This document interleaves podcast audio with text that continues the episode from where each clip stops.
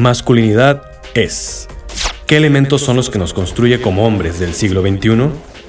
Masculinidad es. Nuestros retos, pasiones y expectativas. Lo que nos gusta. Masculinidad es. A lo que le tememos y nos enfrentamos. UPAP Radio presenta Masculinidades. Un programa que ayuda a analizar, explorar y debatir las formas de construir y asumir las nuevas masculinidades en el contexto histórico-social en México y el mundo, buscando las maneras más saludables de construir nuestra nueva masculinidad.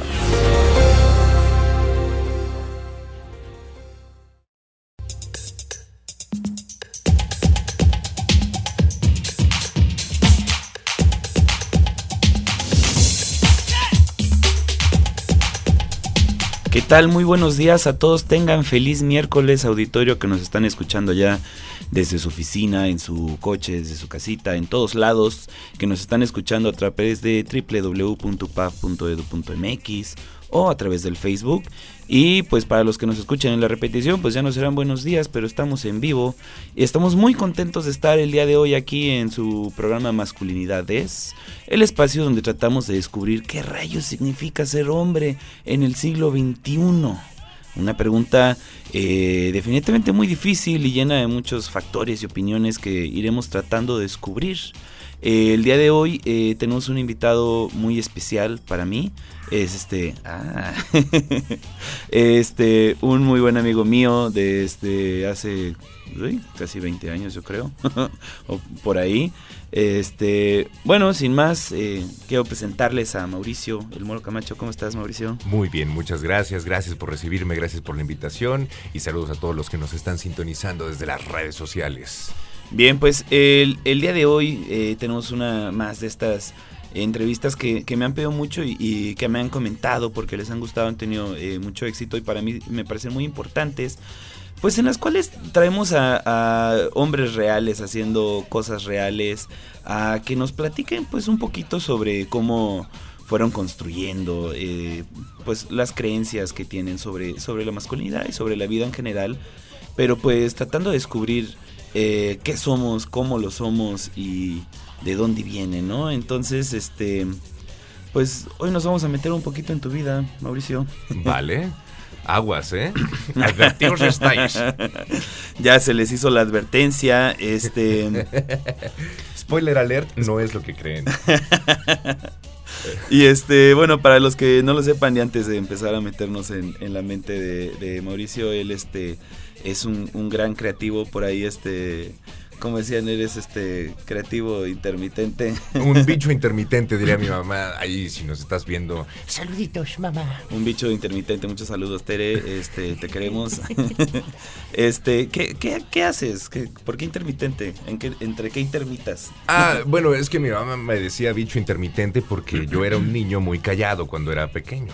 Entonces, de repente me veías jugando con algo en la esquina y te volteabas y al segundo siguiente ya no estaba yo ahí. ¿Quién sabe dónde estaba? Estaba metido abajo del respirador dibujando o haciendo algunas otras cosas. Entonces por eso intermitente. De repente estaba, de repente ya no. De repente hacía ruido, de repente ya no me veías y así.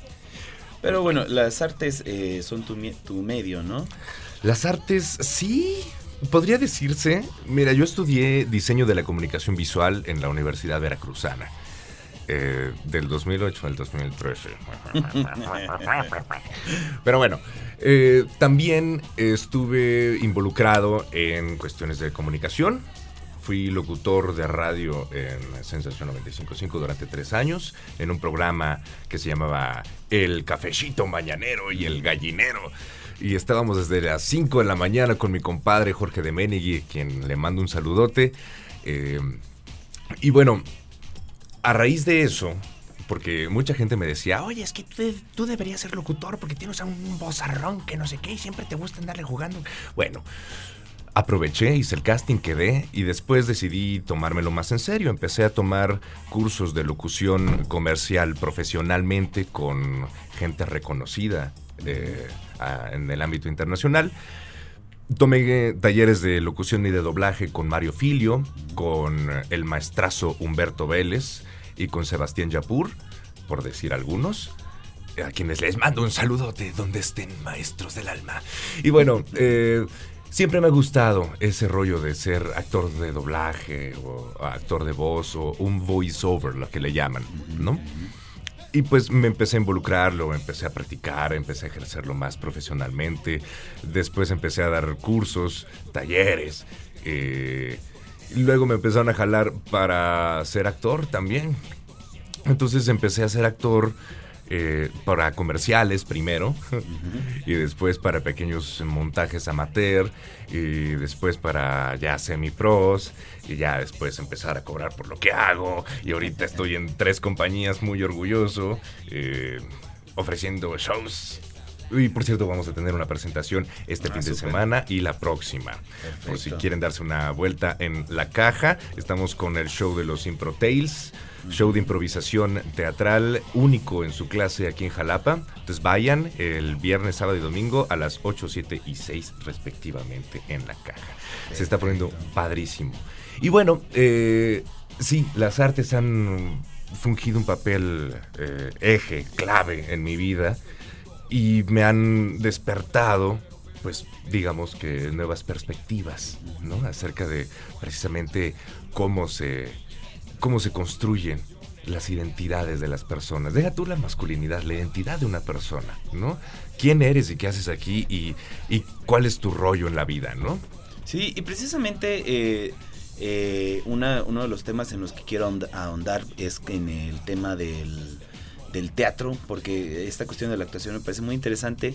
Y vamos a llegar allá, pero pues vamos a hacer como una línea de tiempo. ¿Qué te parece que nos regresamos acá unos veintitantos añitos, este, pues no hasta el nacimiento porque pues, no te vas a acordar. Eh, pero tal vez podemos hacer este una regresión. Una ¿eh? regresión y constelación. no, no, no hay tiempo, no hay tiempo.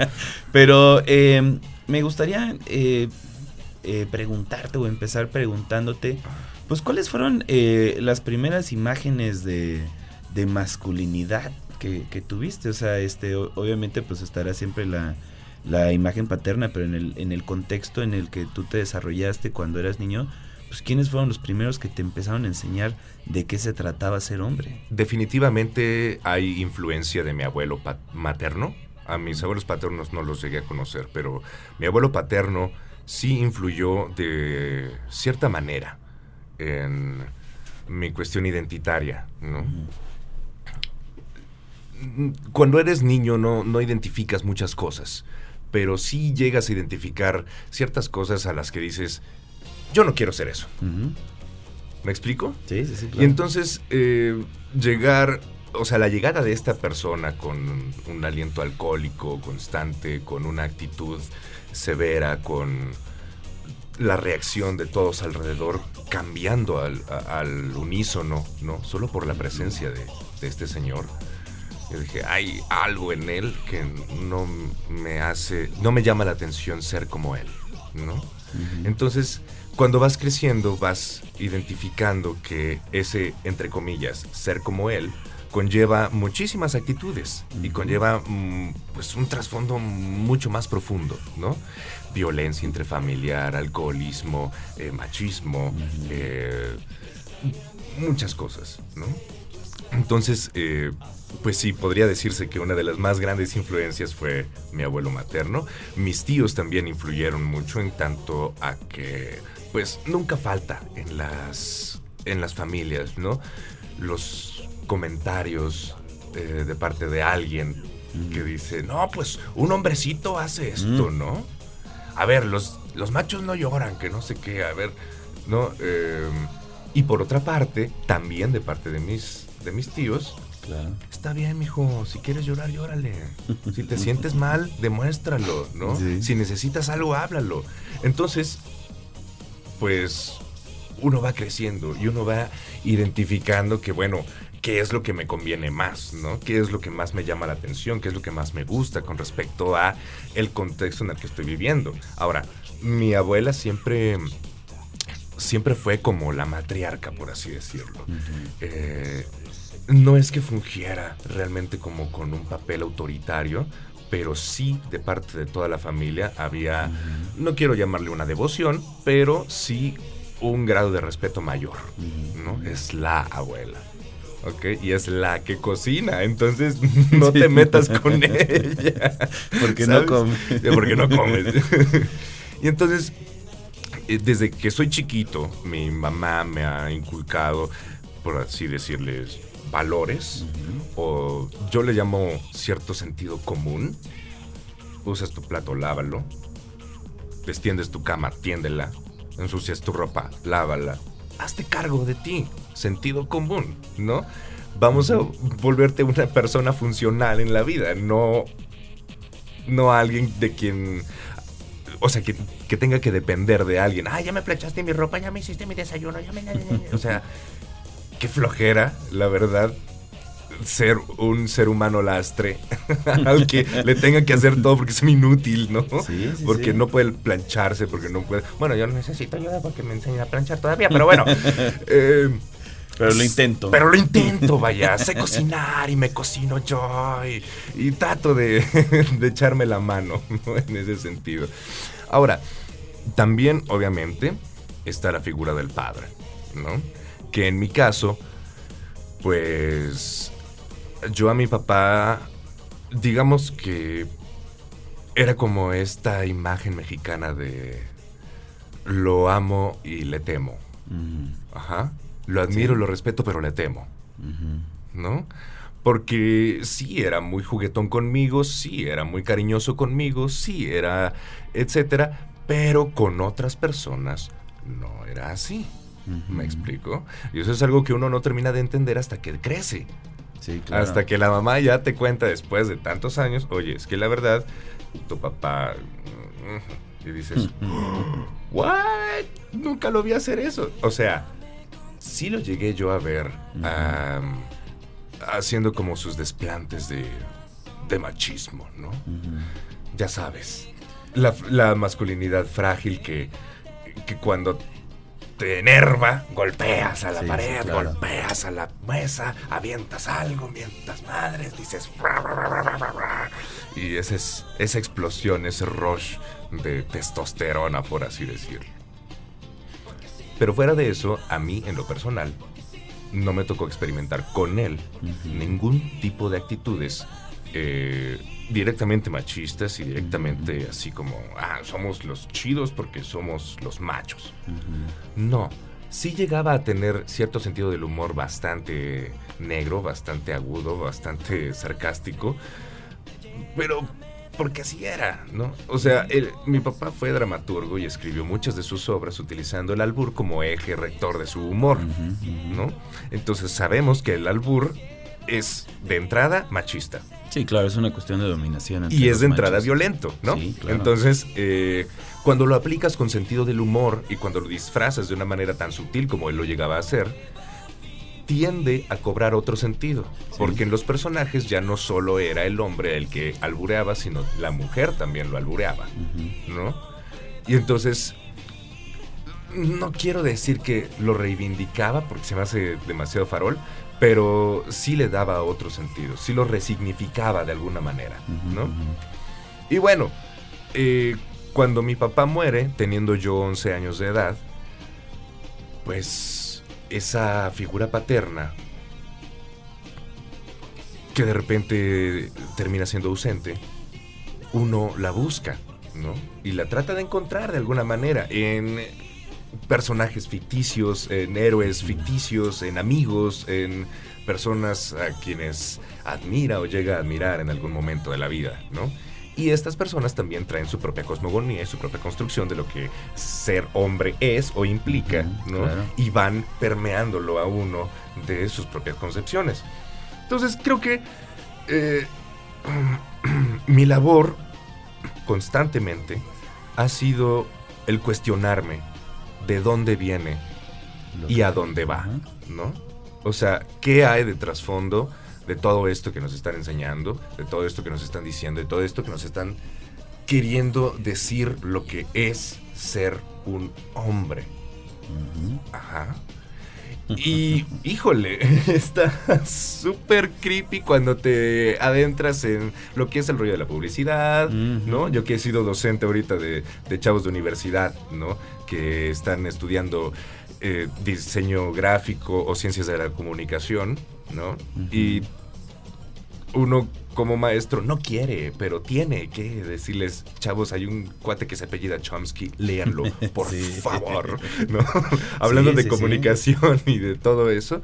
Y te das cuenta cómo es que todo lo que está a nuestro alrededor, todos los mensajes, tanto de comerciales como de eh, series, ¿no? Contenido audiovisual que estamos retacados todos los días, bombardeados constantemente, es una constante reafirmación a el hombre debe ser ciertas cosas, ¿no? Entonces, es, termina siendo agobiante, la verdad. Y qué flojera terminar llenando expectativas de una sociedad a quien no le importas a fin de cuentas. Y ojo con lo que acabo de decir, una sociedad a la que no le importas a fin de cuentas. Porque porque ¿qué está pasando con la alienación últimamente? Y bueno, ya me fui un poquito del tema, pero...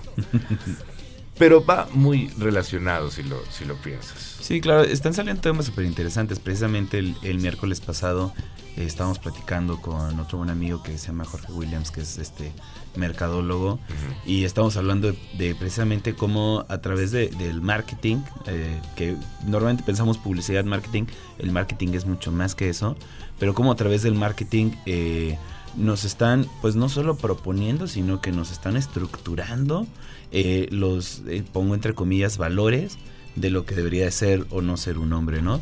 Y, una cosa que, que yo siempre digo y que repito mucho es que no hay nada peor, no hay nada que deteste más el sistema en el que vivimos que una persona que está bien consigo misma. Porque una persona que está bien consigo misma es una persona que no compra. Entonces el sistema, claro que te va a querer imponer una personalidad inalcanzable para que hagas todo lo posible por llegar de ahí, ¿no? Y van a enaltecer a falsos héroes, ¿no? Eh, y tienes que ser como Will Smith, tienes que ser como eh, Leonardo DiCaprio, tienes que ser como Brad Pitt cuando llegues a los 50 años. Y si no tienes ese cuerpo, ya valiste en la vida. Y entonces el 98% de la población se voltean a ver y dicen, ¿what? No soy. No soy, ¿no? Y tienes toda la razón. O sea, mientras exista este tipo de mercado, este tipo de sociedad de consumo, en la que se enaltecen los valores estéticos por encima de los valores de sentido común, entonces jamás vamos a ser seres completos. Y un ser completo es libre. Y un ser libre no consume a lo, a lo burro, vaya. Exactamente. Y una cosa que me llama mucho la atención es que este, ahora que hablabas de la docencia, este, pues yo creo que como docentes tenemos una gran, gran, gran responsabilidad enorme porque no solo es lo que decimos, sino lo que representamos. Y entonces eh, también la forma en la que uno sea, sea, ¿no? En la que tú existas, está influyendo sobre, sobre tus alumnos. Y, y aunque sea de manera indirecta, esos alumnos pueden tener una idea positiva o negativa de ti. Y con base en, e, en ella, ellos también van construyendo su identidad. Esto, eh, a, lo que quiero llegar es que quiero hablar un poquito de la idea de, lo que yo le llamo los modelos eh, de masculinidad. Uno conforme pasas en, en, la etapa de la impresionabilidad, ¿no? En esta, la horrorosa adolescencia, mm. dijera Woody Allen que este yo no quisiera volver a ser niño nada más por no volver a pasar por la adolescencia. a nosotros nos fue un poquito mal además. Pero eh, en este momento de la adolescencia uno está tratando de, de, cachar modelos masculinos para poder construirse a sí mismo, ¿no? Más los que pasamos este, por la adolescencia sin o lejos, parcial o totalmente de, de nuestra figura paterna principal, o sea, de nuestro padre. Este, y andas como buscándole por todos lados a ver de dónde vas a, a cachar, ¿no? Este, de quién vas a aprender y, y, vas construyendo como tu identidad de, ah, mira, de este me gusta esto, de este maestro me gusta esto, de este artista me gusta esto, y vas haciendo como tu, tu, tu pequeña identidad, ¿no? Este, eh, podría platicar de mi experiencia, pero no me están entrevistando a mí. pero, eh, ¿alguna vez te has puesto a pensar o tienes identificado como de quién es eh, en este, en este periodo de impresionabilidad, que por cierto dura en teoría hasta los 25 años, de, qué hombres fuiste tomando elementos para construir tu masculinidad? Yo creo que Está muy raro, Está muy raro porque, por una parte, Joaquín Sabina fue uno de los cantautores que más me resonaron en esos años, ¿no? Sin embargo, es un misógino y es bien machista. Sí. Y. Además alcohólico. Y, y además alcohólico, lo que sea, lo que sea. Pero sí, entonces, digamos que Joaquín Sabina me influyó en el aspecto en el que me gustaba mucho cómo componía sus letras. Cómo es que una frase rimaba con la otra y cómo la estructura gramatical, vaya, de sus letras se acomodaba, ¿no? Tenía piezas casi perfectas, vaya. Y eso era básicamente lo que me gustaba muchísimo de, de él. Deja tú la voz, deja tú la música, pero las letras eran así como, wow. Y no tanto por cómo viera él a la mujer, sino yo siempre lo interpreté como él viéndose a sí mismo. Y canciones como... Ay, ahorita no me acuerdo, pero esta que habla del espejo y de, de que les se está hablando a sí mismo, ¿no? Ah, Corre dijo la tortuga, ¿no? Que habla acerca de un duelo interior que tiene, eh, o algunas otras canciones que hablan de, entre comillas, despecho, pero más bien se está retratando como un perdedor, como alguien que no supo valorar, o eh, me, hacían mucho eco eh, para decir, eh, yo no quiero cometer esos errores, ¿no?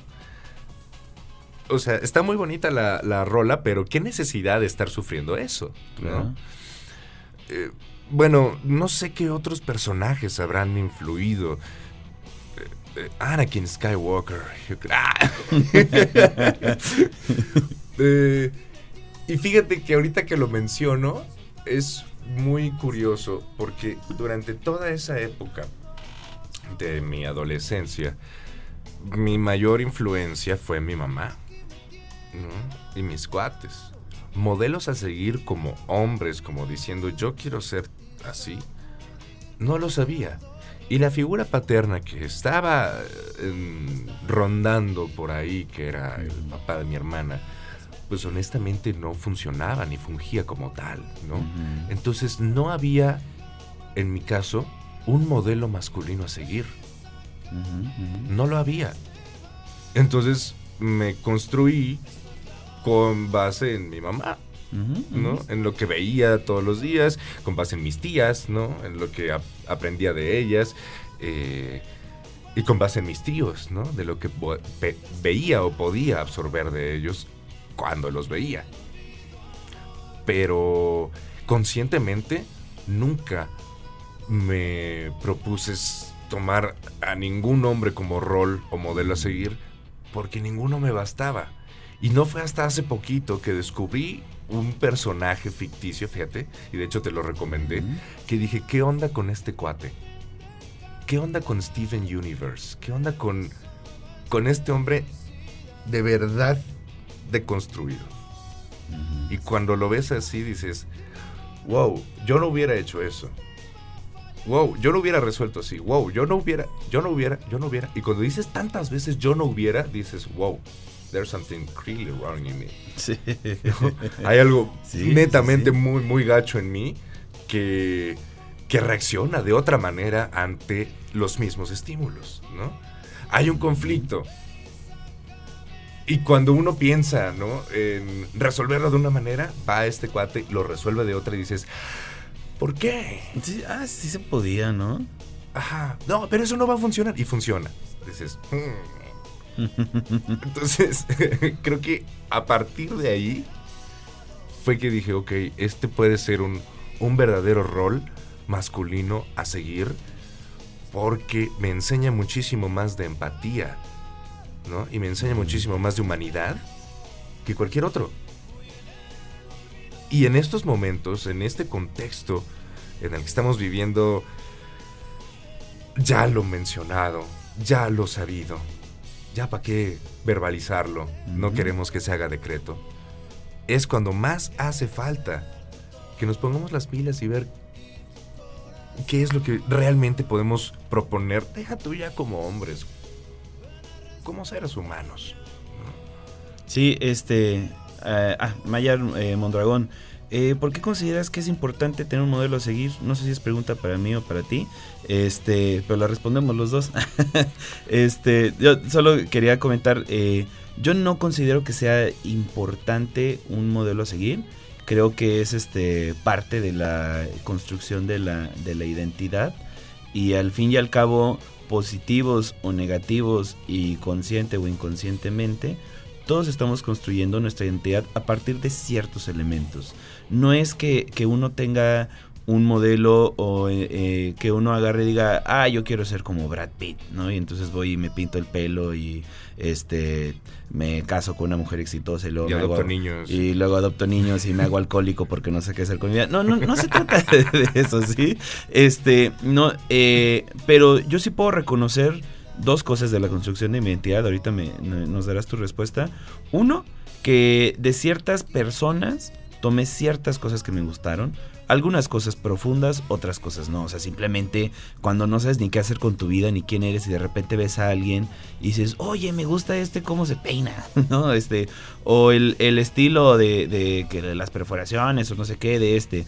Y de este me gusta cómo piensa, y de este me gusta cómo trata a las personas, y de este me gusta lo que hace. Y entonces yo a partir de ahí pues fui construyendo más o menos. Y otra cosa que me pasó a mí es que yo en algún momento de mi adolescencia inconscientemente me pregunté como qué tipo de persona quería ser y, y lo fui buscando y entonces este pues no sé, a mí me llama mucho la atención, por ejemplo, la gente que llegaba a una fiesta y todo el mundo los volteaba a ver y, y todos este y todos lo decían, "Ay, mira como que se le acercaba", ¿no? Igual por mi propia soledad, no lo sé. Entonces, este empecé a tratar de ser como esa persona que animaba las fiestas y que siempre tiene la mejor música y sabe abrir la cerveza con cualquier cosa y sabe cómo hacer fiestas, ¿no? Entonces, este y me, y me fui enfocando eso y, y eventualmente en mi vida adulta me di cuenta que lo empecé a hacer. Digo, realmente pues eso es una tontería, ahora me da mucha flojera ir a las fiestas, pero este, pero activamente hice algo al respecto. Entonces, este, vamos a hacer trampa, te voy a dar chance de pensar eh, eh, por qué consideras tú que es importante tener un modelo a seguir. Eh, saludos a Mayer Mondragón, pero trampa porque eh, vámonos a un corte mientras piensas tu respuesta Ya vas, Barrabás. y ahorita regresamos. Sobre- Tu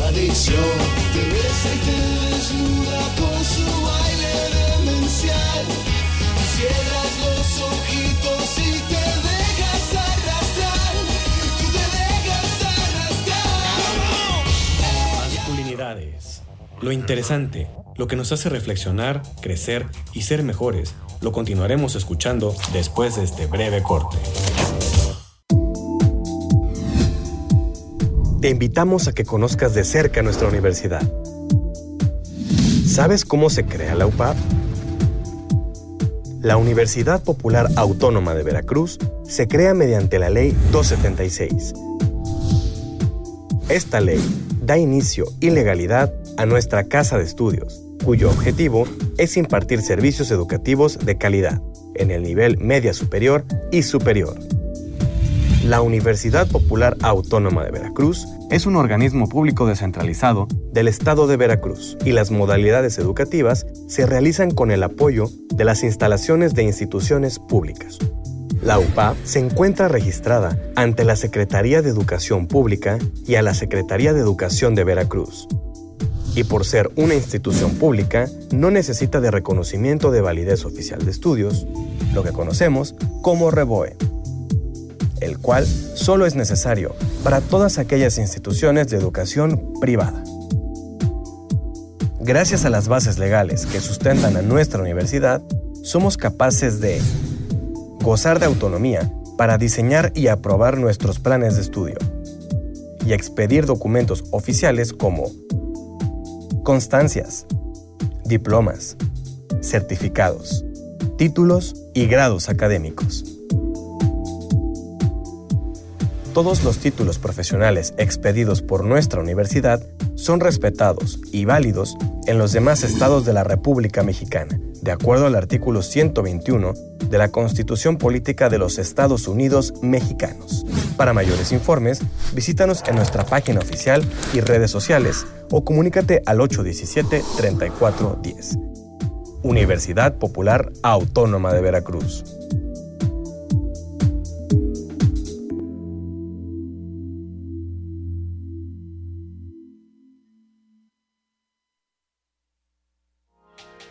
Masculinidades. Continúa con los temas que a todos nos interesan. Ya volvimos del corte.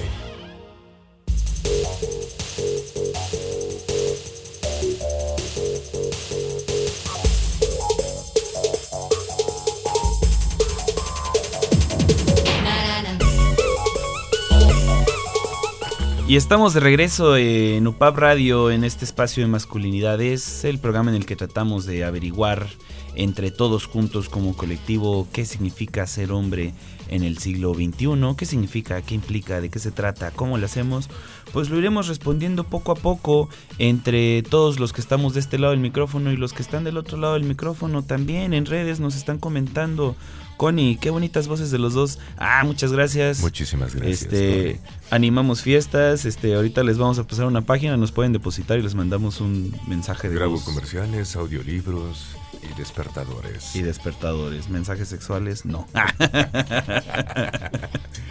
eh, Janine Telles, maravilloso espacio para los hombres de esta nueva era. Eh, así es, necesitamos generar más espacios para escucharnos entre todos. Pues no sé si de esta eh, nueva era, porque creo que siempre ha habido eh, personas disidentes al sistema hegemónico. Pero este, pues igual ya nos estamos escuchando más. Y creo que eso es este bueno. Y creo que eso es necesario. Y es bonito y está bien este, abrir estos espacios. Pepe Razate, saludos desde Coatzacoalcos. Eh, muy buen tema, incluso para las mujeres, para que no se fomente el machismo. Un abrazo. Sí, efectivamente, este. Dicen por ahí que machismo se escribe con M de mamá. Uh. y este. Y en gran parte tienes razón. Sí, pues eso es parte de la, de la este, identidad que hemos ido construyendo, ¿no? Fíjate, el otro día estaba hablando con una amiga acerca de los machismos interiorizados, de los Ah, micromachismos interiorizados que tenemos y que a veces no nos damos cuenta, ¿no? Eh, y sobre todo, machi- micromachismos interiorizados en las mujeres. Sí, claro. No soy quien para hablar del tema, porque debería haber mujeres en el eh, eh, eh, con nosotros hablando de foro, eso, sí. ¿no? Pero sí hay muchos, sí hay muchos, hay que saber detectarlos. Esto de no le digo no se vaya a enojar. ¿no? Ay, ¿para qué le digo si de todas maneras no? Hablen, ¿no? Externenlo. Hay que tumbar y destruir esos micromachismos, hay que saber identificarlos y hay que estar bien conscientes que ahí están, todavía. Hay que rascarle tantito y aparecen. Pero bueno, estábamos con una pregunta hace rato, ¿verdad? Ajá, estamos con la pregunta precisamente de, de Mayar Mondragón, que por cierto nos manda saludos desde Warrenville, Illinois. Illinois. Oh my god, nos I didn't know we could good we could get there. Ajá, nos po- podemos llegar a todos lados. Yes. Pero, a ver, eh, entonces nos preguntaba Mayar, ¿por qué consideras que es importante tener un modelo a seguir? Yo creo que más que importante um, es. ¿Sabes? o sea, existe. Sí, sí, Ex- existe, aunque, aunque sea mínimo, aunque sea, entre comillas, poco importante, va a haber un, un modelo a seguir para todas las personas. Vas a querer ser o no como alguien, como algo que veas. Eh, hace ratito te comenté que en esa etapa de mi vida, en la adolescencia, yo no había tenido mayor influencia de parte de hombres porque no estaban, digamos, presentes en mi vida como tal, ¿no? Modelos masculinos a seguir como si fueran eh, estandartes de un ideal. Más bien, iba más para donde tú lo, lo- lo manejaste. Ah, me gusta la actitud de este cuate, me gusta la risa de Calamardo, me gusta, eh, eh, no sé, el emprendimiento de Don Cangrejo, lo que sea. y entonces vas adquiriendo como esponjita pequeños detalles Sí. y pequeñas cosas de muchísimos, sobre todo personajes de ficción. cabe resaltarlo porque la generación del video así se crió viendo videos, viendo Claro. televisión, viendo MTV, viendo eh, de todo, ¿no? Consumimos, absorbemos, tomamos lo que nos gusta, aunque no nos convenga a veces, y a partir de ahí creamos una identidad, ¿no? Entonces, eh, en mi caso, pues sí, eh, personajes como Arnold, ¿no? De la serie Hey Arnold, fueron una muy buena influencia para mí porque este cuate era inteligente, era empático, era reaccionario, sí, un poco, pero te- por buenas razones. Sí, ¿no? claro. Eh, y había otros personajes por ahí que en este momento no, no puedo recordar. Eh, pero sí. O sea, sobre todo personajes de ficción fueron los que más me influyeron en esa etapa de mi vida. Y sí es importante que a sabiendas de que el modelo a seguir va a existir sí o sí, tratemos de que ese modelo a seguir pues tenga sentido común, por lo menos, ¿no? si, si el modelo o el rol que vas a seguir tiene sentido común, ¿no?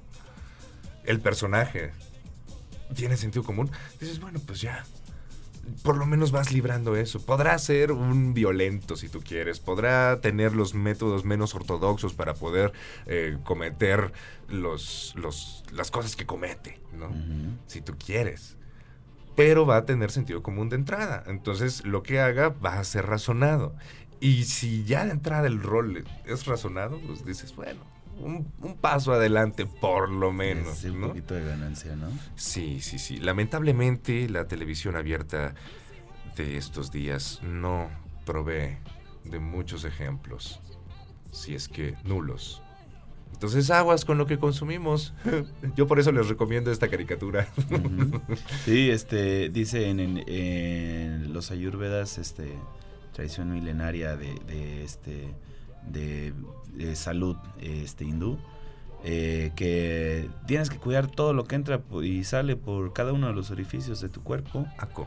Y entonces obviamente eso incluye también lo que ves, lo que escuchas, ¿no? Sí. Y este... Y lo que dices. Y lo que dices, exactamente. Y creo que, es, creo que eso es muy importante. Eh, ya pasamos otra responsabilidad que tenemos este, ambos también como creadores de contenido para la economía de la atención en la cual vivimos. Este, creadores de contenido audiovisual. Eh, también tenemos la, la responsabilidad de saber qué tipo de contenido estamos generando.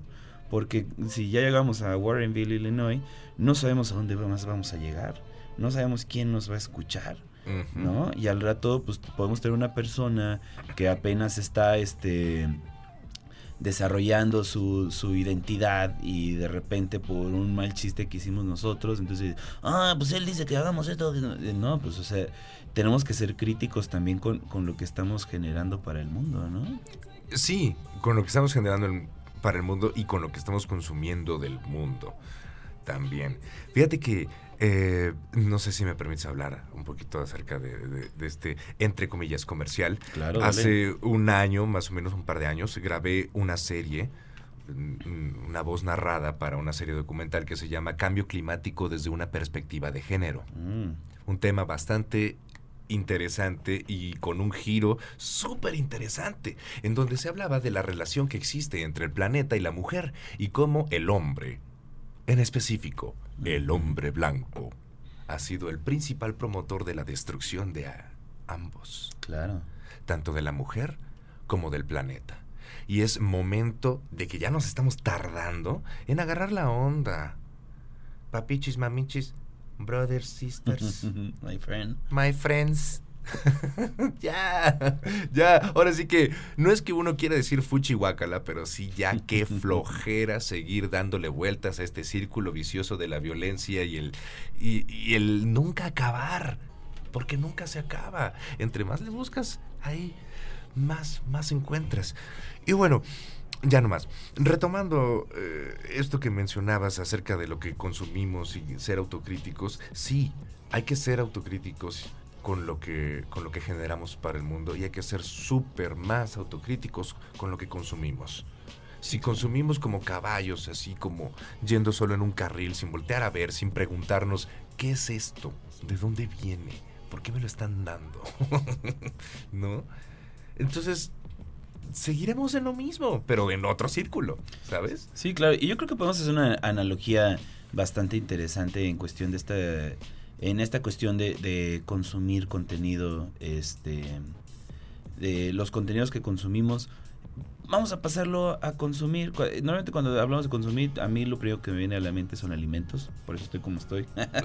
Pero este, ¿qué comes? ¿Qué alimentos comes? ¿No? Vas a pasar toda tu vida eh, comiendo comida chatarra que tiene sabores intensos y está diseñada por, por neurólogos y psicólogos para generar específicas reacciones en tu cuerpo que te vuelvan adicto y tengas como estas explosiones de, de- de emociones con este con estas frituras que te estás comiendo llenas de químicos Y hasta eh, síndrome de abstinencia si no las comes. ¿Has visto claro, eso? Sí, sí, sí. es sea, horrible. no eh, les den de esas papitas a los niños, por favor. ya. Exacto, o sea, estos alimentos totalmente vacíos de contenido, totalmente este vacíos de nada, ¿no? Totalmente alimentos vacíos, de, de hecho los solo les llaman calorías vacías.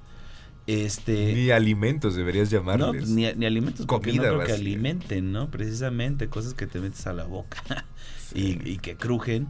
Este, y, y crees tú que vas a vivir una, una vida este saludable? ¿Crees tú que vas a vivir una, una, una vida longeva y feliz alimentando toda la, día, toda la vida de papitas?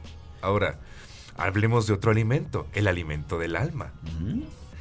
¿Qué tipo de contenidos ves? Uno se queja de lo acontecido en Culiacán, uno se queja de la situación en Veracruz, de la situación en México en general, pero siguen escuchando su música de banda, siguen escuchando, Claro. viendo sus series de narcos, siguen escuchando su reggaetón, ¿no? Que es violencia. Chequen las letras. Chequen el contenido. Es violencia, es misoginia, es machismo constantemente. Entonces, tampoco eso alimenta mucho el alma. Hay un experimento en donde a diferentes eh, envases con agua les ponen diferentes músicas y diferentes mensajes y las partículas, Sí, los cristales del agua se empiezan a cambiar, empiezan a cambiar su composición y el agua que más mensajes de odio y de violencia recibió se pudre.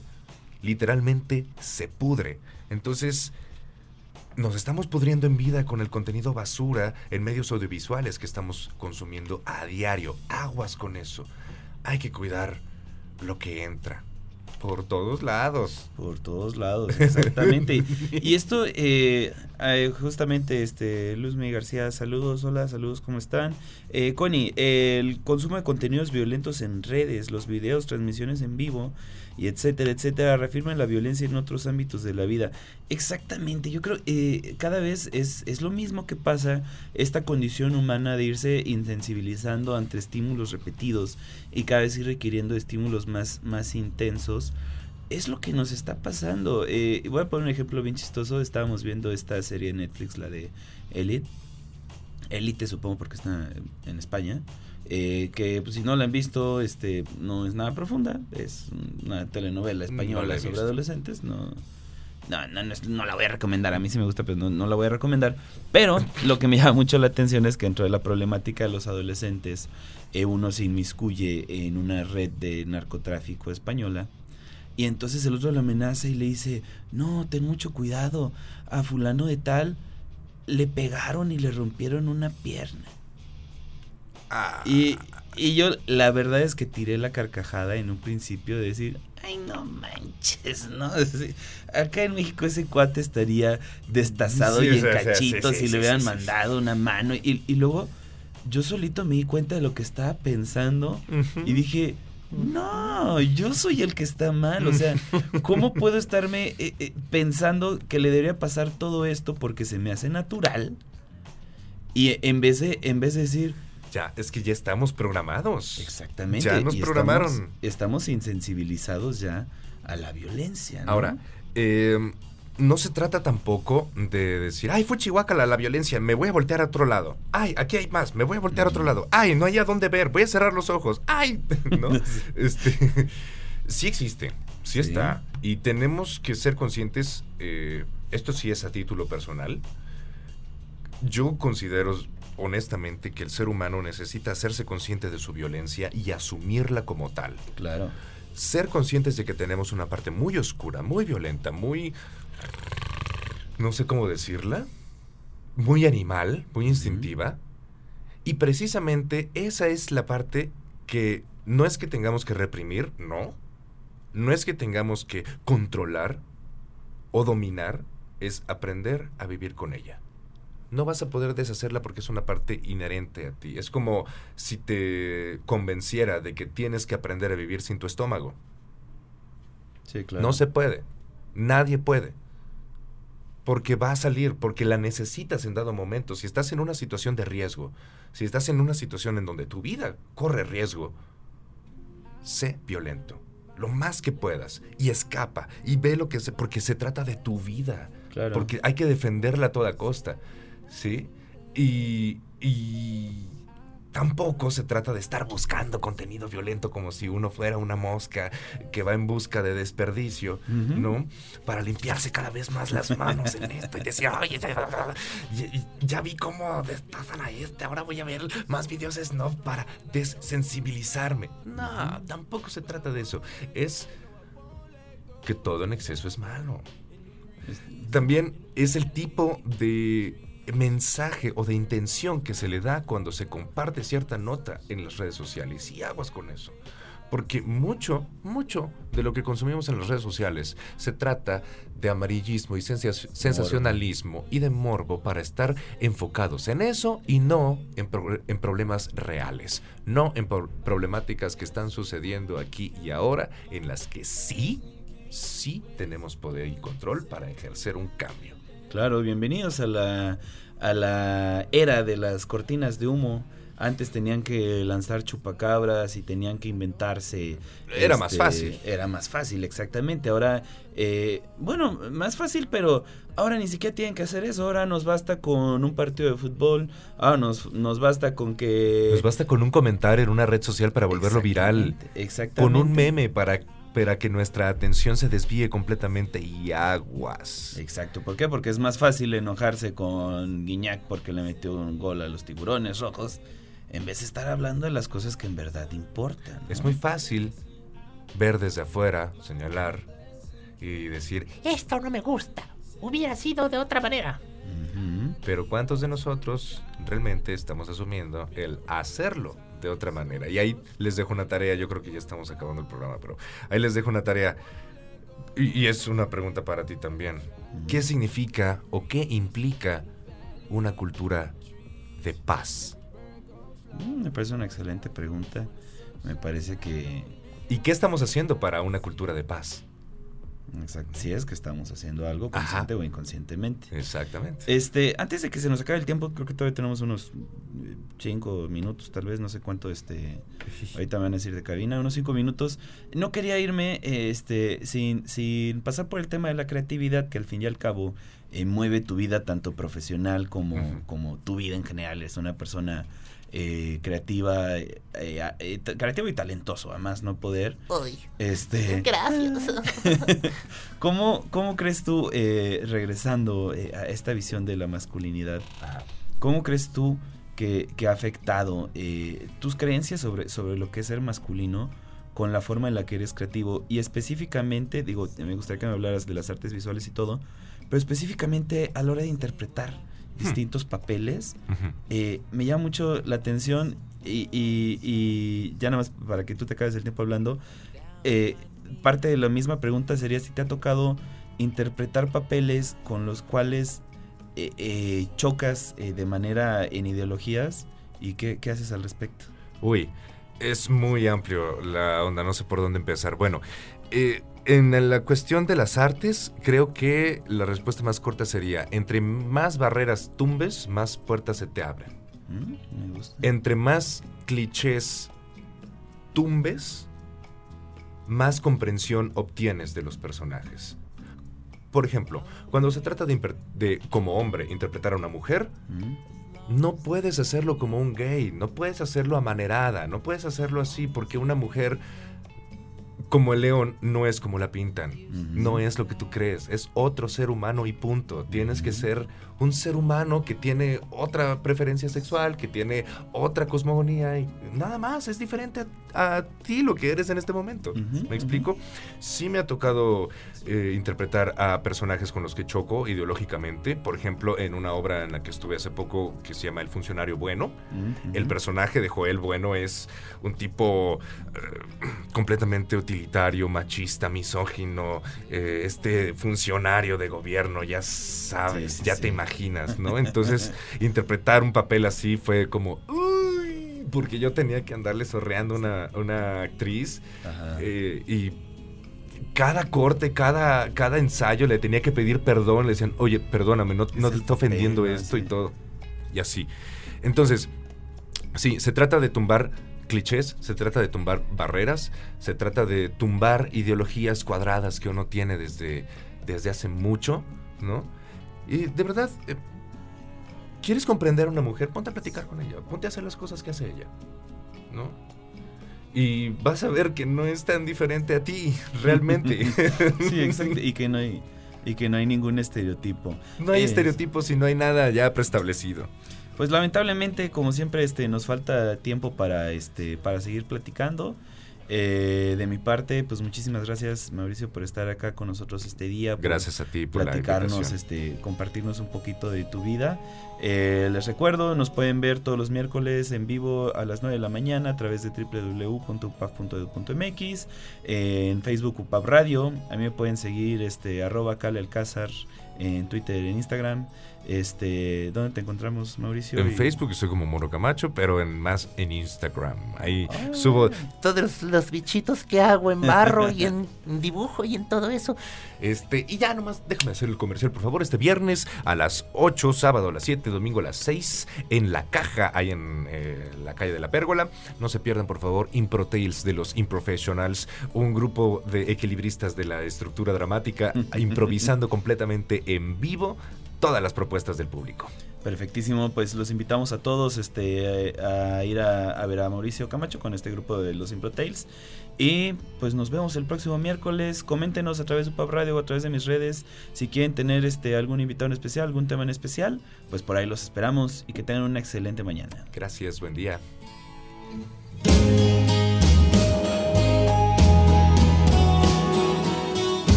Lo entendimos, lo aprendimos y a partir de ahora lo aplicamos. Masculinidades. Llega el término de la emisión del día de hoy, pero continuaremos con muchos más temas importantes en nuestro siguiente programa a través de UPAP Radio. Gracias por habernos escuchado. Estaremos nuevamente la siguiente semana.